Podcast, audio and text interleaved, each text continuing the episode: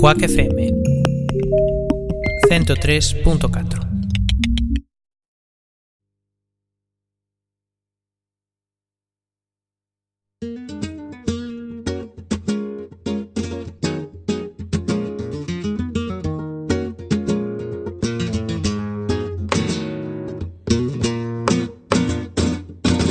Yo me levanto temprano Buenas tardes y bienvenidas y bienvenidos un día más a Radioactiva, el programa del Centro Social Padre Rubinos. A mí me llaman el descanso porque en invierno uso. Yo lo hago para notarme en el fresquito de la mañana, la calle. Todos los miércoles, un día como hoy, a las 6 de la tarde, podéis escucharnos aquí en la emisora Quack FM en la 103.4. También a través de internet, la página web www.quackfm.org. Que se pasean por Jerez. Que yo no tengo obligaciones y yo no tengo más que ver. Hoy, primero de mes, de este mes de marzo, el mes de la primavera, eh, damos inicio a el décimo programa de Radioactiva. Y lo vamos a hacer ya hoy, creo que con todo voces conocidas. Damos paso en un momento a ver qué va a ocurrir en esta hora que nos queda por delante. El pistoletazo de salida lo hará eh, Flores, que viene de nuevo, ya vino la semana pasada, no sé si la recordáis, pues hoy regresa de nuevo para seguir hablando un poco de su cultura. A continuación, Abraham Marante pasa del mundo del motor a eh, un consuro, va a hablar sobre el consuro de la queimada. Eh, lo hará porque otra persona que sí que hizo el, el texto no puede estar hoy con nosotros. Por su parte, eh, Santiago Martínez vuelve a cambiar de sección y hoy hace, eh, bueno, quiere hablarnos un poco sobre diferentes libros, recomendaciones de diferentes lecturas. Lo escucharemos en unos segunditos.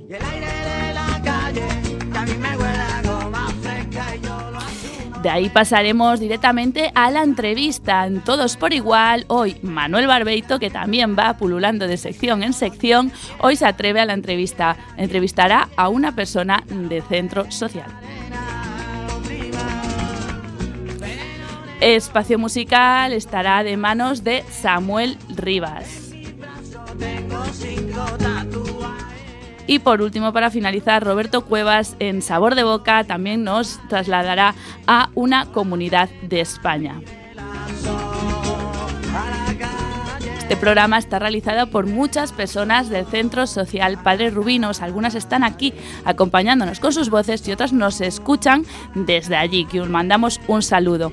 En la parte técnica se encuentran Rocío Martínez y Jackie López y yo soy Clara de Vega. ¡Empezamos!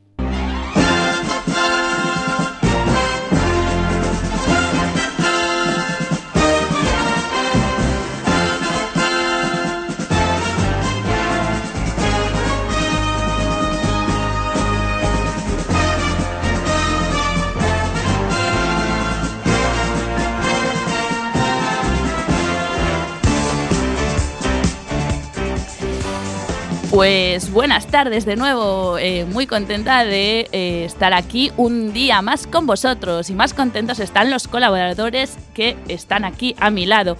Y es el momento de las presentaciones, que hablen ellos y saluden. Empezamos por el fondo. Abraham Marante, muy buenas tardes, Abraham.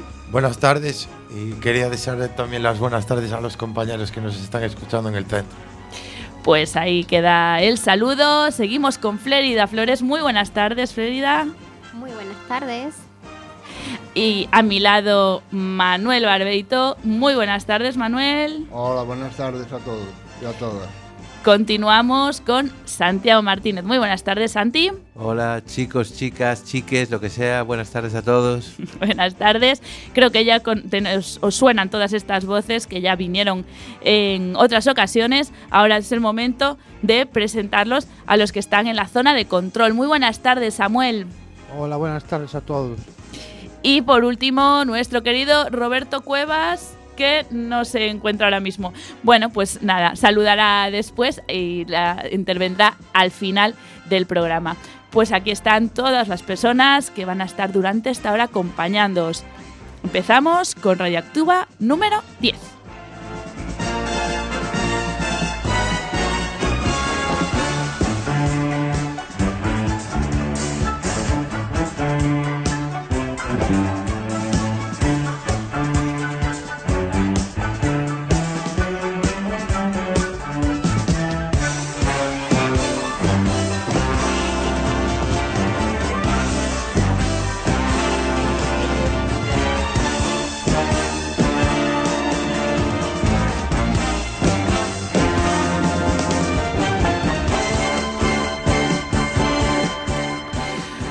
Pues como dijimos en la introducción, es el turno de Freida Flores que nos va a continuar eh, explicándonos y, y desvelándonos los secretos de su cultura.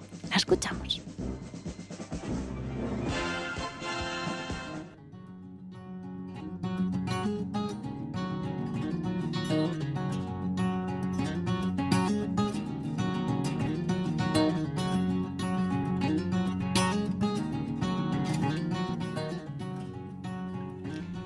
Hola, muy buenas tardes. Mi nombre es Florida Flores y el día de hoy les compartiré sobre el árbol de la vida.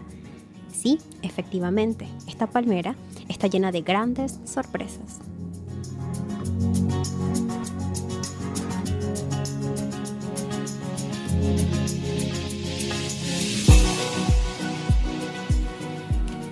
El buriti es una palma, sí, esta palmera, que lleva por nombre científico Mauritia flexuosa, se extiende por los países como Colombia, Perú, Brasil, Ecuador y en gran parte de la selva amazónica de Venezuela. Esta palma es altamente apreciada por sus principales pobladores, las comunidades indígenas de las regiones amazónicas. Los aborígenes de la etnia Pemón, a la cual yo pertenezco, han aprovechado las bondades de esta palmera desde hace millones de años ¿Y cómo se denominó esta palmera? ¿Árbol de la vida?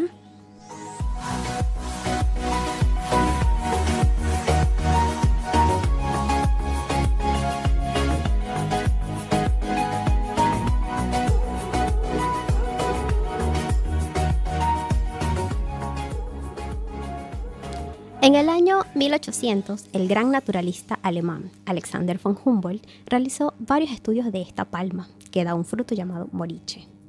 El moriche. En ella encontró grandes propiedades naturales, así que la denominó árbol de la vida, un símbolo perfecto de la naturaleza como organismo viviente. ¿Sabías que estas palmas son de orígenes exclusivamente acuáticos?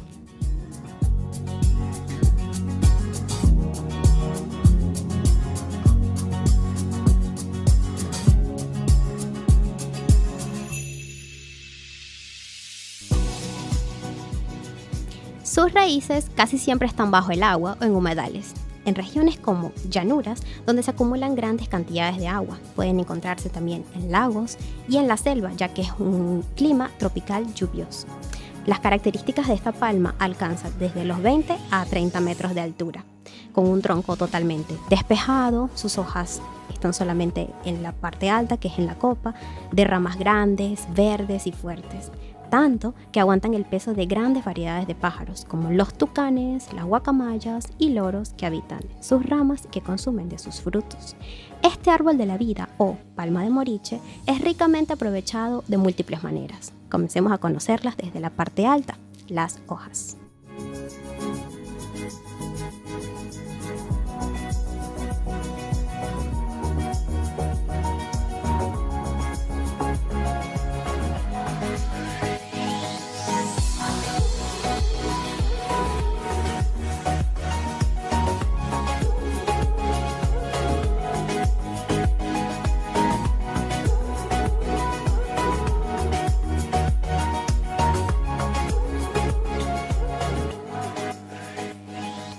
Muy bien, las hojas son utilizadas para la realización de techos en las zonas indígenas. Estas hojas no son recolectadas por los habitantes, ya que éstas limpian los ríos que nutren el ecosistema acuático. Las hojas, específicamente las fibras de las hojas, se elaboran de diferentes tipos de artesanías. Una de ellas son cestas o canastas, sandalias, tapetes u otros utensilios tanto como de cocina como de caza. Estos implementos son exclusivos de las etnias indígenas. Los frutos de esta palma, los moriches, son ricos en vitamina A. Estos se aprovechan constantemente como plato principal de las mesas indígenas. Son frutas de color amarillas, naranjas, con un sabor agridulce y es fácil de quitar con la capa superficial que está llena de escamas vino tinto. De este fruto se realizan numerosos jugos, batidos, eh, chichas con sabores muy fermentados y también se elaboran dulces como turrones y en la actualidad helados.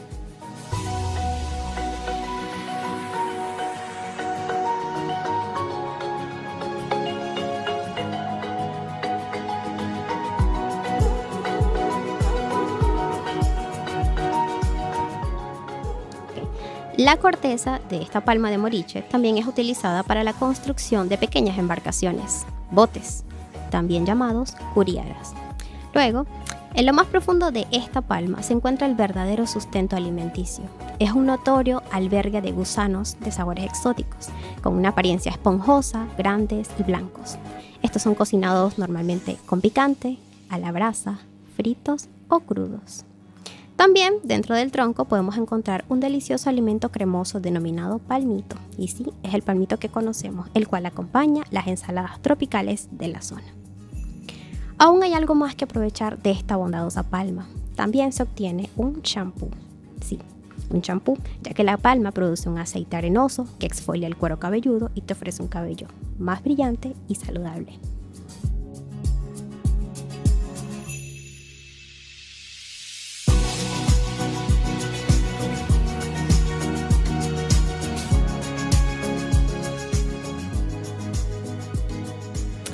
En fin, los usos y propiedades de esta palma ha permitido que sea protegida y cultivada para la continuidad de las elaboraciones como aceites medicinales, remedios y jarabes, harinas, cápsulas en polvo, cremas corporales, etc. La naturaleza nos ofrece todo lo que necesitamos para vivir y el ser humano aprovecha de estos beneficios. La palma de moriche debe cuidarse y preservarse sin lugar a dudas, nuestra naturaleza es una enorme farmacia. Gracias por llegar hasta el final conmigo. Hasta la próxima.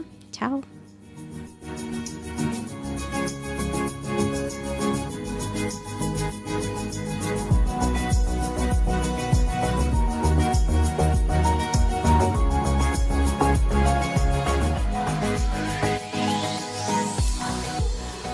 Un placer tenerte otra vez aquí, Flérida, que nos sigas descubriendo elementos de tu cultura, en este caso, pues este árbol que no puede tener más propiedades, madre mía, sirve para todo, qué maravilla. Eh, bueno, espero que eso, que nos sigas descubriendo más cosillas, pues la verdad son súper interesantes, estamos aquí todos cojipláticos y, y qué maravilla tenerte aquí. Muchas gracias. Ya encantada. Y bueno, nosotros seguimos ahora con eh, Abraham Marante, que los que conocéis Radioactiva sabéis que eh, su sección es la del deporte y la, sobre todo, la, concretamente, la del mundo del motor. Pero hoy, como no pudo venir otra persona, bueno, pues eh, se, se se presentó voluntario, no me sale la palabra, perdón, se presentó voluntario para venir hasta aquí y leernos ese texto que dejó otro compañero del centro, que mandamos un saludo desde aquí. Y sin más, os dejo con él, con Abraham Marante y con el consuro de la queimada. Muchos coruxas, sapos e bruxas, demos, trasgos e diaños, espíritus das nevadas vegas, corvos, píntigas... Los primeros datos son del principio del siglo XIX. Nació para curar, para combatir y para sanar lo que hoy en día los psicólogos y psiquiatras llaman depresión, ansiedad o estrés. En aquel tiempo, en Galicia, ya se sabía que eran las megas, los malos espíritus que se apoderaban de esa persona. De manera que, juntando una serie de elementos clave, conseguimos crear este brebaje, esta bebida. En el conjuro de la queimada se invocan los cuatro elementos. Inútil da muller solteira, El fuego, deidad de la purificación. La tierra, simbolizada por el pote do barro da queimada. El agua, simbolizada con el aguardiente. El aire, el cual, sobre el cual se elevarán y lanzarán las llamas. Con este fol levantarei as chamas deste lume que asemella ao do inferno. E muchos coruxos, sapos e bruxos, Demos, trasgos e diaños, Espritos das nevoadas veigas Corvos, píntegas e meigas Feitizos das menciñeiras Podres cañotas furadas Fogar dos vermes e alimañas Lume das santas compañas Mal de ollo Negro desmeigallo Cheiro dos mortos, tronos e raios O veo do can, pregón da morte Fociño do sáturo e pedo coello Pecadora de lingua da mala muller casada cun home vello Averno de Satán e Belcebú lume de cadáveres ardentes, corpos mutilados dos indecentes, peidos dos infernais cus, muxidos do mar embravecida, barriga inútil da muller solteira, falar dos gatos que andan a xaneira, guedella porca da cabra malparida.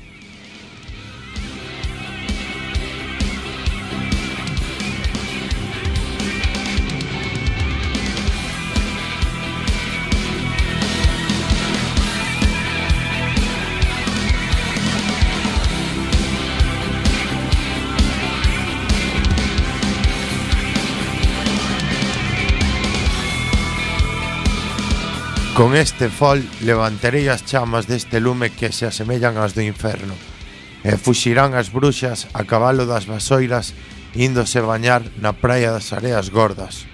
Oíde, oíde os ruxidos das almas que non poden deixar de queimarse na auga ardente, quedando así purificados. E cando esta brebaxe baixo polas nosas gorxas, quedaremos libres dos, de todos os males da nosa alma e de todo embruxamento. Forzas do ar, terra, mar e lume, a vos fago esta chamada. Se é verdade que tendes máis poder que a humana xente, aquí agora facede que os espíritos dos amigos que estén fora participen con nós desta queimada. Lume das santas compañas, mal de ollo, negros meigallos, cheiro dos mortos, tronos e raios. Coupeo do can, pregón da morte, o ciño do sátiro e pé de coelhos. Averno de Satán e Belcebú. Lume de cadáveres ardentes, corpos mutilados dos indecentes. Peidos dos infernais cus, de mar embravestida. Barriga inútil gatos que andan a Un saludo para todos nuestros radios oyentes y en especial para el compañero al que le, al que le vengo a cubrir el puesto.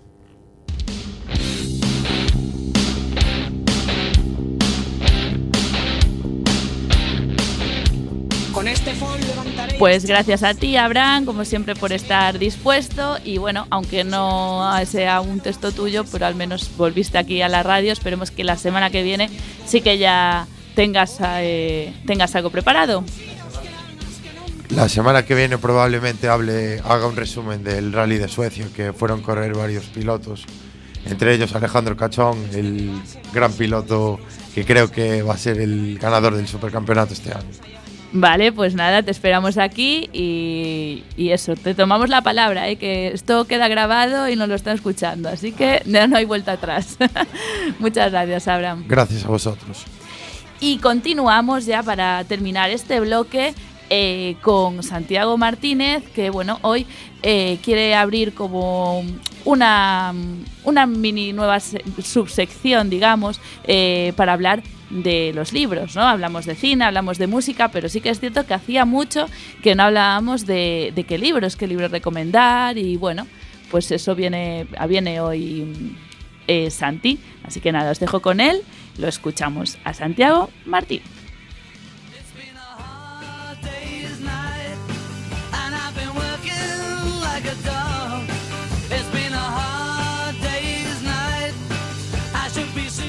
Hola, buenas tardes. Soy Santiago Martínez Brito, autor de Los Wolverines y otros cuentos. Seguramente ese nombre no te dirá nada, pero si te digo que tengo otros libros publicados con el seudónimo Ludwig C-O-B-A-Y-A, puede que la cosa cambie o puede que no. Los Wolverines y otros cuentos trata del mundo mágico del pensamiento de los peques. El toro Periquín, el Galipepo o la pequeña Koala Christie se regocijan en aventuras en este libro de cuentos para antes de dormir.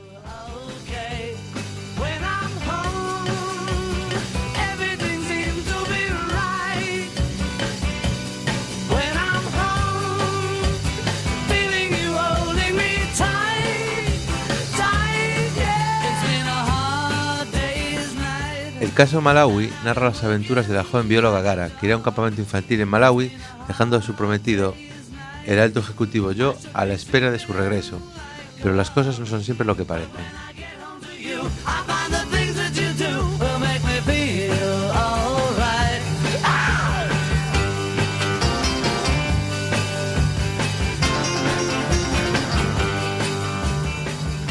Los hombres no lloran es el idílico romance entre dos adolescentes en el Milán de los años 90. Desde la primera toma de contacto hasta el cortejo, el flirteo y diálogos brillantes para chicos de esa edad, puede que algo enturbie lo que parece una historia de amor perfecta, basada también en un poco de sexo teenager.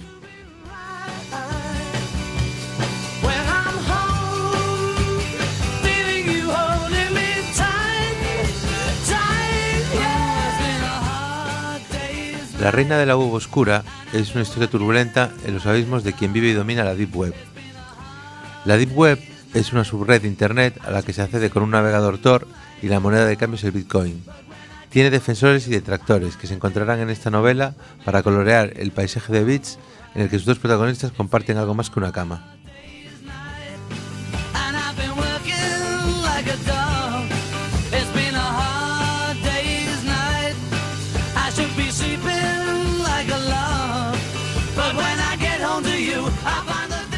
Ladrón de suertes es la historia de Riff, un tipo corriente que se ve envuelto en una vorágine gracias al, conjuro que le hace una amiga galega.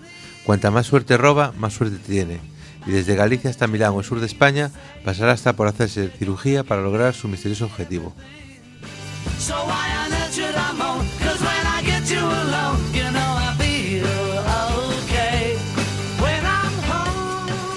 Tempo de Colleita narra la investigación de un agente del FBI, Carter O'Khan, que perseguirá al lobo, autor del rapto de dos peregrinas americanas en el Camino de Santiago. Una logia masónica necesita un ritual en la cova de Serpe para un fin concreto, pero muy, muy, muy misterioso.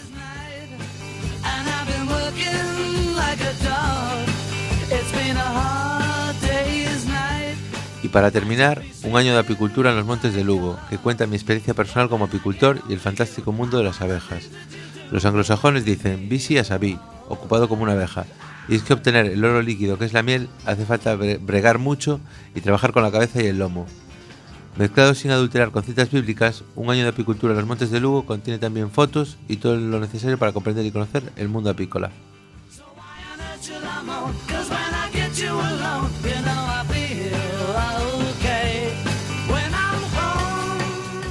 Bueno, pues muchas gracias. Con la app de Amazon se puede leer gratis y espero que disfrutéis de esas historias que se me ocurrió escribir un día. Gracias chicos.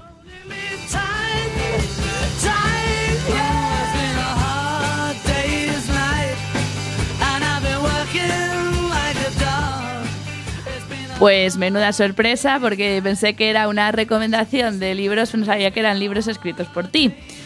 Sí, efectivamente. Repite, repite cómo es el seudónimo. Ludwig Cobaya, L-U-D-W-I-G-C-O-B-A-Y-A. Bueno, pues ahí quedan. eh, espero que hayáis tomado nota eh, para ver si os, si os apetece leer estos, bueno, algunos títulos que, oye, pues tienen buena, tienen buena pinta. Serpe, muy bonito sitio. Allí es donde, donde aprendí la apicultura de los montes de Lugo. Pues sí, muy, muy bonito. Eh, bueno, pues nada, eh, queda recomendación para este fin de semana, así que eh, pues ahí queda, queda dicho. Yo es que me quedé así un poco sorprendida. Bueno, muchas gracias, Clara. Gracias a ti por venir y por, bueno, pues contarnos estos libros. que ¿Cuántos son? ¿Cuatro? Son ¿Y cuándo empezaste a escribir? Ahora te voy a hacer una mini entrevista porque me acabo de quedar así un poco... Pues mi primer, eh, mi primer eh, sparring como escritor fue en el concurso Repsol con 17 años en el colegio. Me, me instó un profesor de literatura a, a participar en el concurso Repsol y quedé finalista, quedé segundo, con un, un cuento sobre un, un- al otro lado del espejo se llamaba. Y entonces desde entonces mi- en mi casa me animaron a seguir escribiendo. claro, pues, pues muy bien, muy bien hecho. Bueno, pues habrá que leerse alguno de esos... Más os vale. Pues muchas gracias, Santi. Gracias Clara y a todos a la audiencia.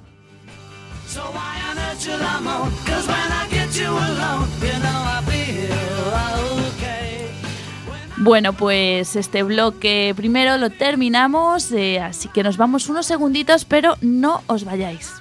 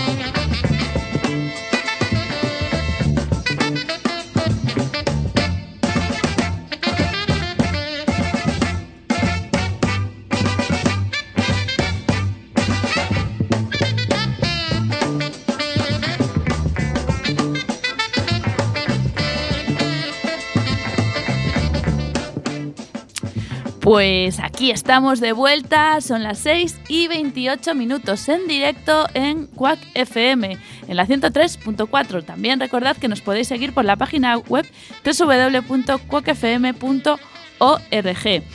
Eh, para los que os acabáis de conectar, somos Radioactiva, el programa del Centro Social Padre Rubinos. Nos podéis escuchar hoy miércoles a las 6 en directo, mañana eh, la redifusión a las 9 de la mañana también aquí en, en FM y si no, a través de internet, eh, a través de un podcast que se genera una vez terminas el programa en la página web de la emisora. Muchos, muchas oportunidades y muchos sitios para escucharnos, así que no lo dudéis, poned Quack FM y escuchadnos en Radioactiva. Y bueno, seguimos con este programa, este programa número 10, y lo hacemos eh, en todo, con todos por igual. Eh, la sección de las entrevistas. Y Manuel Barbeito, que va también saltando de sección en sección, hoy pues es el turno de entrevista. Ya estuvo de entrevistado hablándonos de su profesión de marinero, pero hoy pues se convierte en entrevistador. Y se lo va a hacer también a otra compañera del eh, del albergue que, bueno, viene a contarnos un poco su historia. Como sabéis, este, esta entrevista, eh, o sea, perdón, esta sección está pensada pues, para conocer a las personas, tanto profesionales eh, como eh, personas que residen en el centro. También otras asociaciones otras entidades sociales de Coruña, pero bueno, eso hace bastante que no lo hacemos. A ver si retomamos. Esto es, un, es una llamada para la gente que me está escuchando del, del albergue. Bueno, no me enrollo más y os voy a dejar con, con Manuel Barbeito y todos por igual.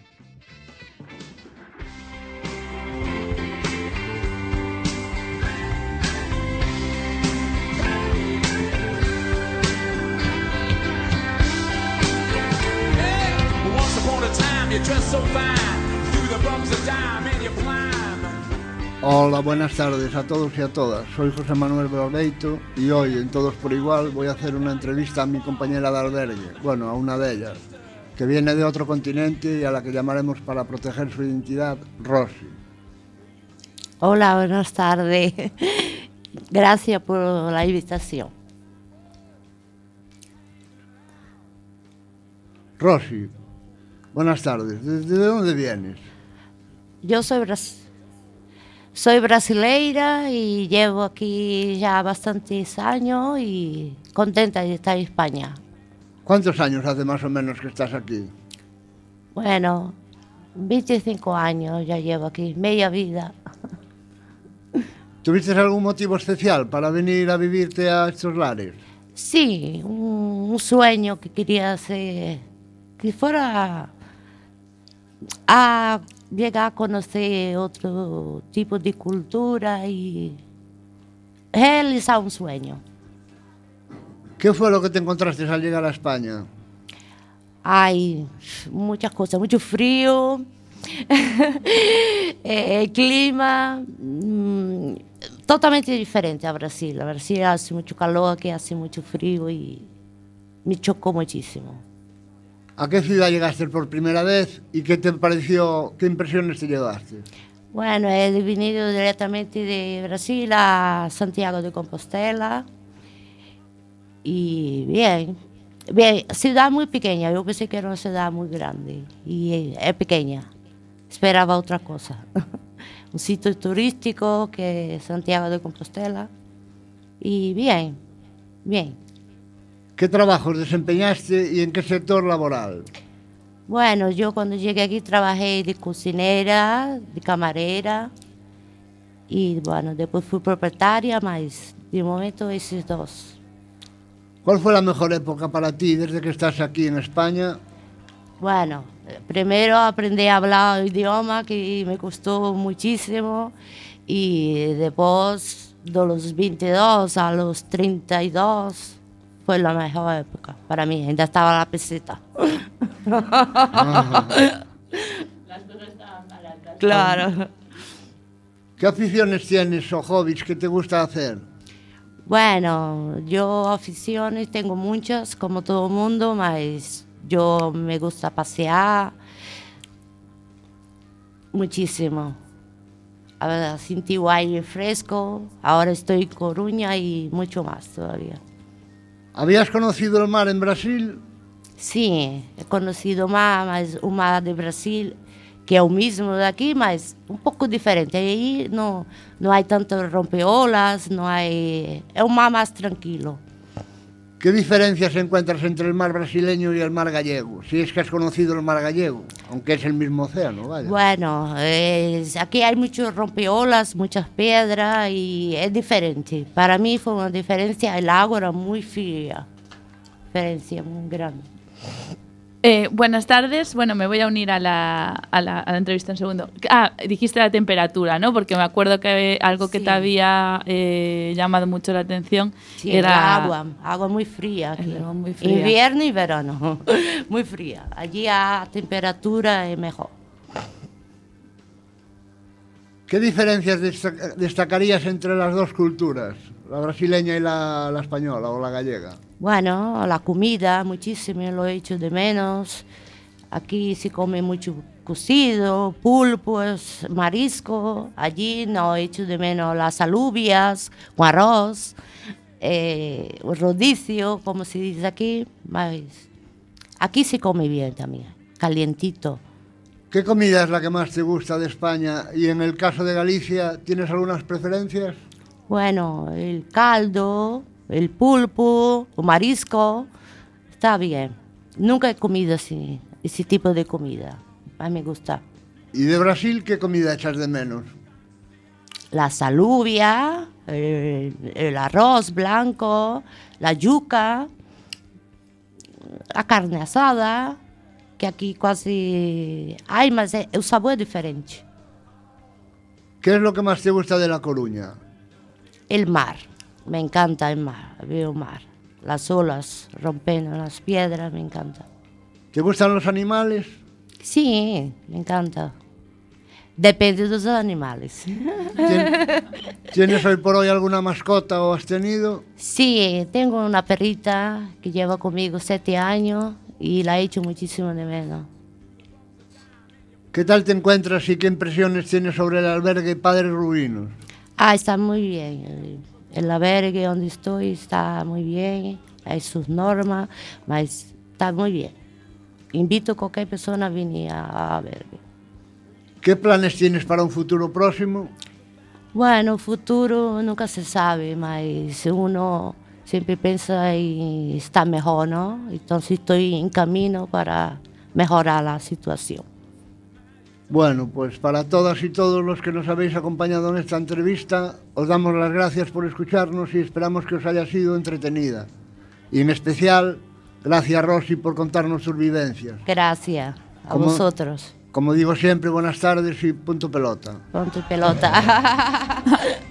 Punto Eh, pelota. muchas gracias, Manuel. Eh, antes de terminar esta entrevista, eh, bueno, gran entrevistador, sí señor, con, ahí con su seña de identidad incluso eh, de despedida, eh, que eso son solo los grandes los que lo tienen.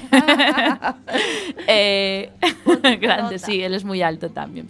Bueno, antes de terminar, eh, tengo que hacer la, la pregunta obligada de las personas que, que provienen de- del centro. Y es cómo definirías con una palabra o con una frase lo que es Padre Rubinos. Bueno, Padre Rubino tiene sus normas, su, ¿no? sus cosas. Para mí está muy bien, porque si no, eso no sería un albergue. Pero Eh, ¿cómo, ¿cómo definirías con eso, con una palabra, con una frase? Como una frase, a ver. Ay, muy bien. Muy bien. está muy bien. Bueno, es que la acabo de Para coger mí, un poco por, por lo menos, está muy bien. Estoy muy a gusto. hoy. Tú te sientes cómoda, ¿no? Sí, Pues eso, sí, eso de es lo momento importante. Sí, estoy muy contenta de estar ahí. Eso es lo importante. Pues muchísimas gracias, Rosy, por haber aceptado eh, esta invitación y someterte a una entrevista que no es fácil, eh, porque aquí no hay guion. O sea, ella lo dijo todo así improvisado, así que eh, gracias por enfrentarte a, a esta una entrevista, a un micro en directo en un programa de radio. O sea, muchísimas gracias. Gracias a vosotros. Y bueno, nosotros sí que ya nos tenemos que despedir de esta entrevista y vamos a espacio musical con Samuel, que eh, si lo recordáis en anteriores, eh, en anteriores programas vino con sus poemas. Bueno, pues hoy eh, va nos propone una trayectoria o contarnos la trayectoria de, para mí, una de las más grandes artistas de la historia. No os voy a decir de quién se trata, nos lo va a decir el Samuel López.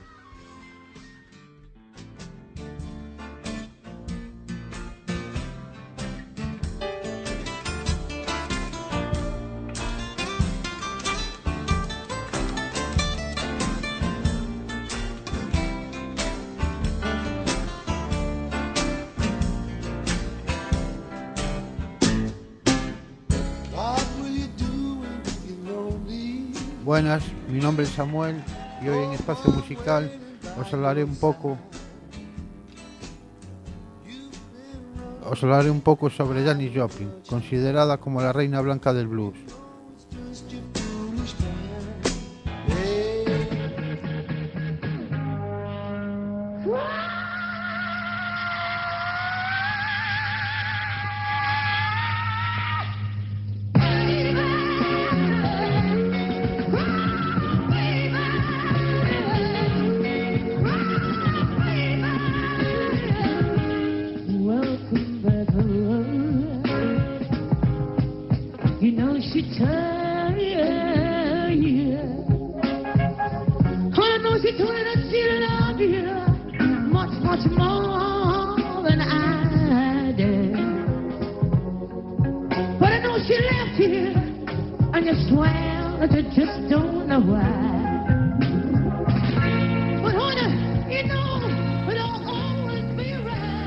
Nació en Pearl Harbor, perdonad mi inglés, Texas, un lugar a mi parecer muy conservador, poco adecuado para las inquietudes de Janis por el blues.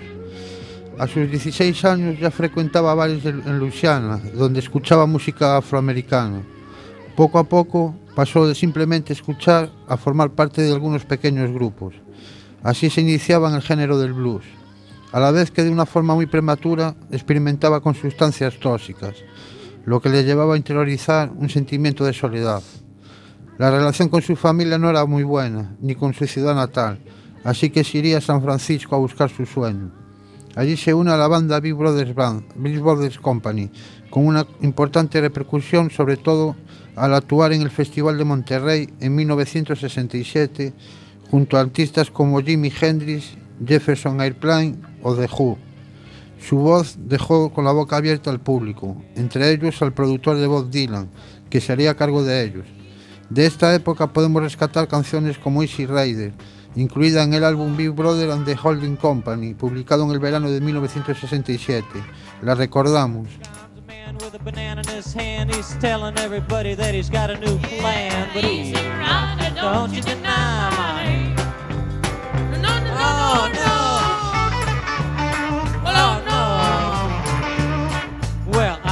A dog and his name is Blue. He sits in a tree all day and sniffs glue. But he's a rider, don't you deny my name. Oh, oh no.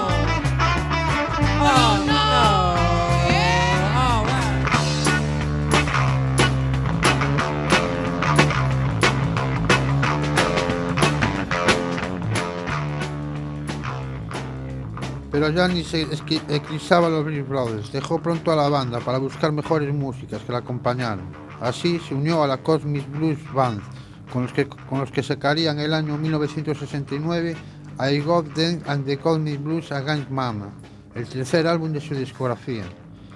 Y en el único con esta banda. De este álbum podemos destacar el tema Little Gear Blue. Lo escuchamos. sit there.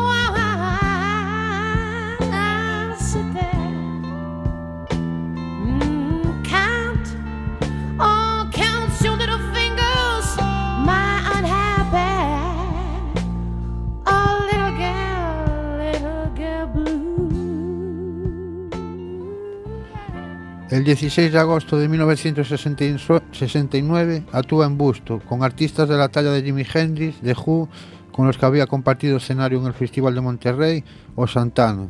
Este festival marcó a toda una generación. Su inesperada masiva acogida creó un punto de inflexión en los festivales de música celebrados hasta el momento.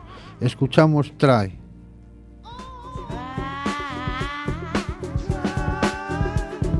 Try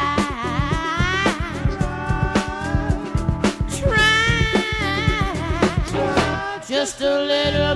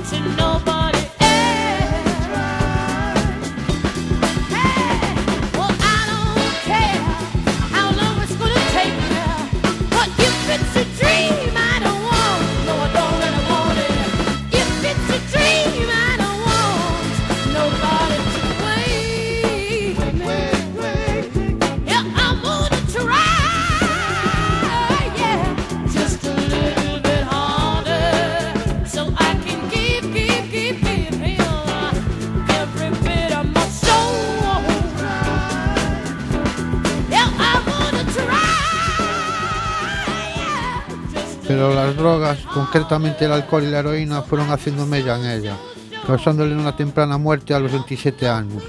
En su testamento dejó 2.500 dólares para que celebraran una fiesta en su honor. A su vez dejó a medio grabar un disco con una nueva banda, Full Tilt Boogie. Su nombre, Per. Una joya donde podemos descubrir temas como el último que grabó a capela, Mercedes-Benz.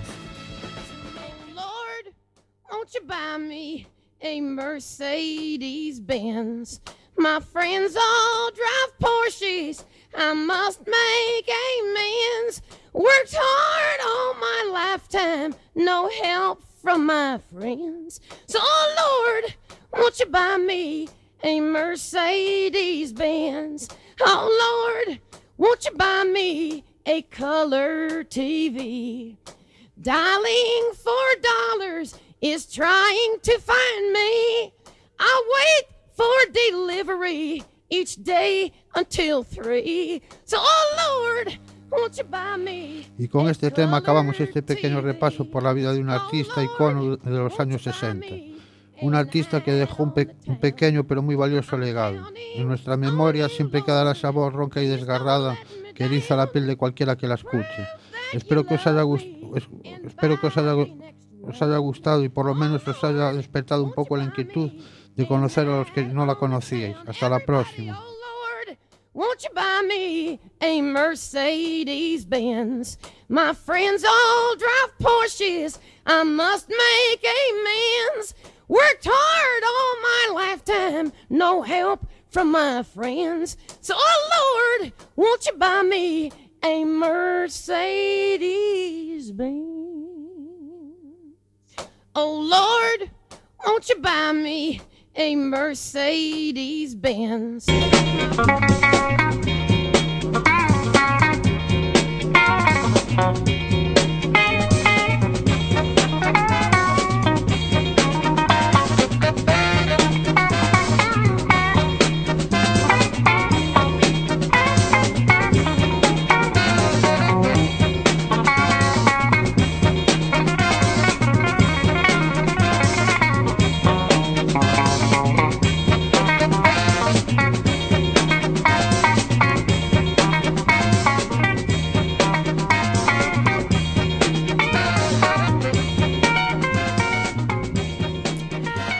Bueno, eh, agradecerte, eh, Samu, que hayas tra- traído esta gran artista, que creo que en ocho temporadas nunca se había hablado de ella y creo que no es imperdonable.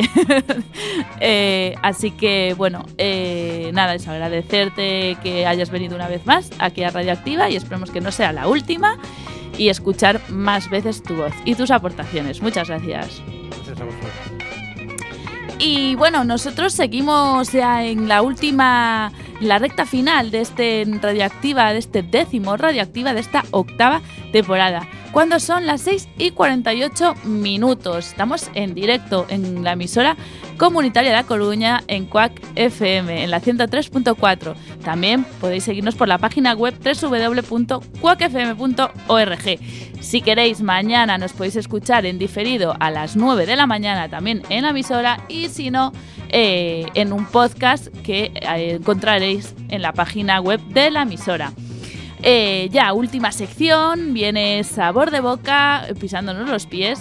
Y en este caso va a ser Roberto Cuevas que nos va a, a recomendar, bueno, nos va a leer, perdón, un texto de Joana González, como no, eh, nuestra querida Joana que eh, no ha podido venir, pero le damos un saludo muy cariñoso desde aquí. Y nada, leeremos igualmente su aportación que nos deja, eh, si os acordáis, eh, su viaje gastronómico por España. Así que nada, os dejo con Roberto Cuevas y Sabor de Boca.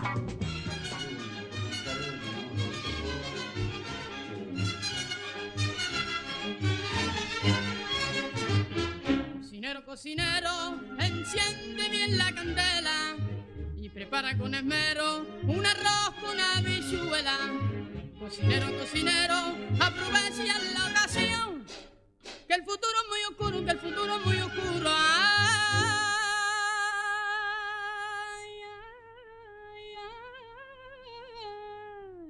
Trabando en el carbón.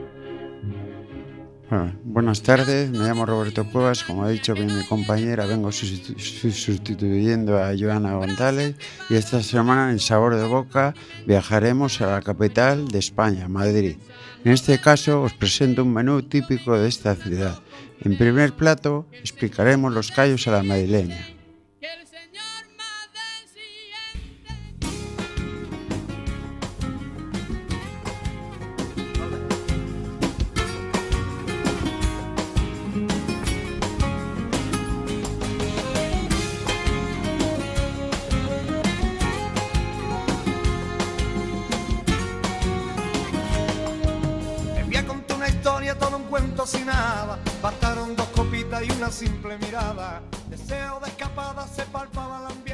Los ingredientes son los siguientes. Un kilo de callos de ternera, un chorizo asturiano, 150 gramos de panceta, una morcilla de cebolla, laurel, guindilla al gusto, dos dientes de ajo, 50 mililitros de salsa de tomate y especias para los callos.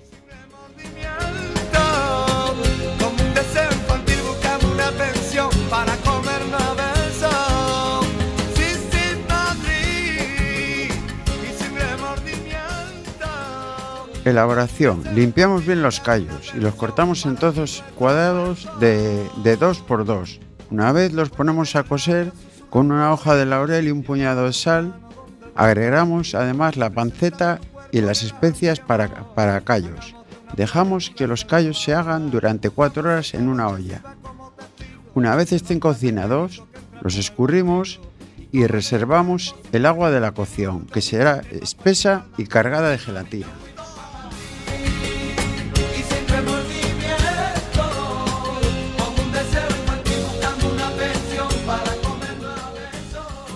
Cuando falte una hora para terminar la cocción, agregamos el chorizo y la morcilla, que habremos cocinado aparte. buscando una pensión para abrir nuestro cuerpo. Y va muriendo la noche cuando va despuntando el día. Eran mis ganas con tu ansia en silencio la más sutil. Evitaremos que reviente la morcilla o que los callos queden demasiado cargados de grasa. Prepararemos una salsa pochando los dientes de ajo con, cebolla muy picada y una guindilla. Después agregamos una cuchara de salsa de tomate, los callos cocidos, los chorizos y las morcillas troceadas. Con mucha grasa. También vamos incorporando el caldo de cocción. Finalizamos dejando hervir durante 20 minutos hasta que adquiera cremosidad. De manita muy larga, un nunca la el sitio la hora precisa, de mi cuerpo. De segundo plato traemos chopitos y los ingredientes son 200 gramos de chopitos o puntillas, 4 gramos de sal, 50 gramos de harina. Elaboración, lo primero, lavarlos bien bajo el grifo y los dejas en un colador. Se secan bien, se les saca la pluma y, y el interior. Ya limpios, para secarlos podemos extenderlos sobre todo en un paño de cocina y taparlos con otro. Que se sacia con la simple caricia. Hoy voy a ser de ti portada de una noticia. Una vez limpios y secos, los salamos espolvoreando sal fina por encima y los pasamos por harina. Y luego sacudimos puestos sobre un colador. Mientras tanto, habremos puesto el aceite a calentar o encendido a 170 grados a la freidora. Una vez dorados, los escurrimos sobre la piel, absorbente y los servimos inmediatamente.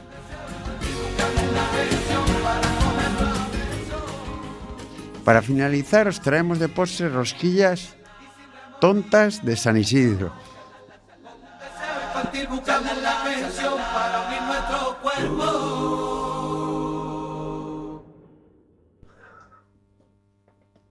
Ingredientes: 8 gramos de, de levadura, 270 gramos de harina de trigo, 3 gramos de sal, 3 gramos de anís en grano, 3 huevos, 25 gramos de aceite de oliva virgen extra, muy importante, 25 gramos de anís dulce y 75 joder, de azúcar, lo digo por el tanto anís.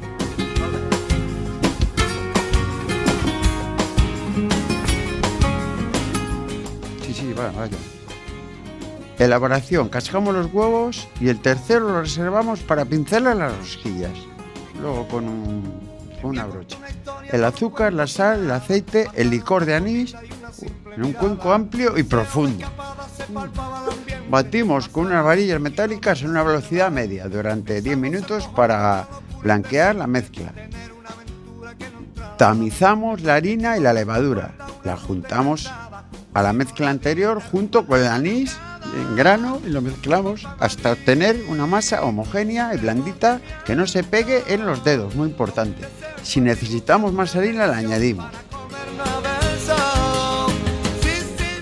Dividimos la masa en porciones de una nuez. Hacemos un agujero en el centro de cada bola. Colamos las rosquillas en una bandeja con papel vegetal. Batimos el tercer huevo, lo pincelamos con cada rosquilla, lo metemos en el horno debajo de todo.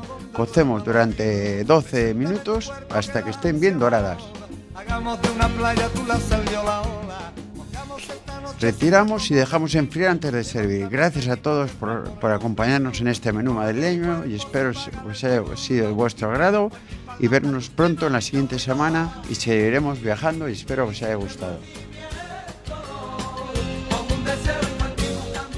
Muchísimas gracias a ti, Robert, por venir. Eres un crack. Esperemos verte la semana que viene con un texto tuyo. Y nosotros ya no queda tiempo, 10 segundos para despedirnos, desearos una feliz semana y eh, eh, invitaros a la semana que viene aquí a las 6 de la tarde en Quack FM. Os dejamos con alegría.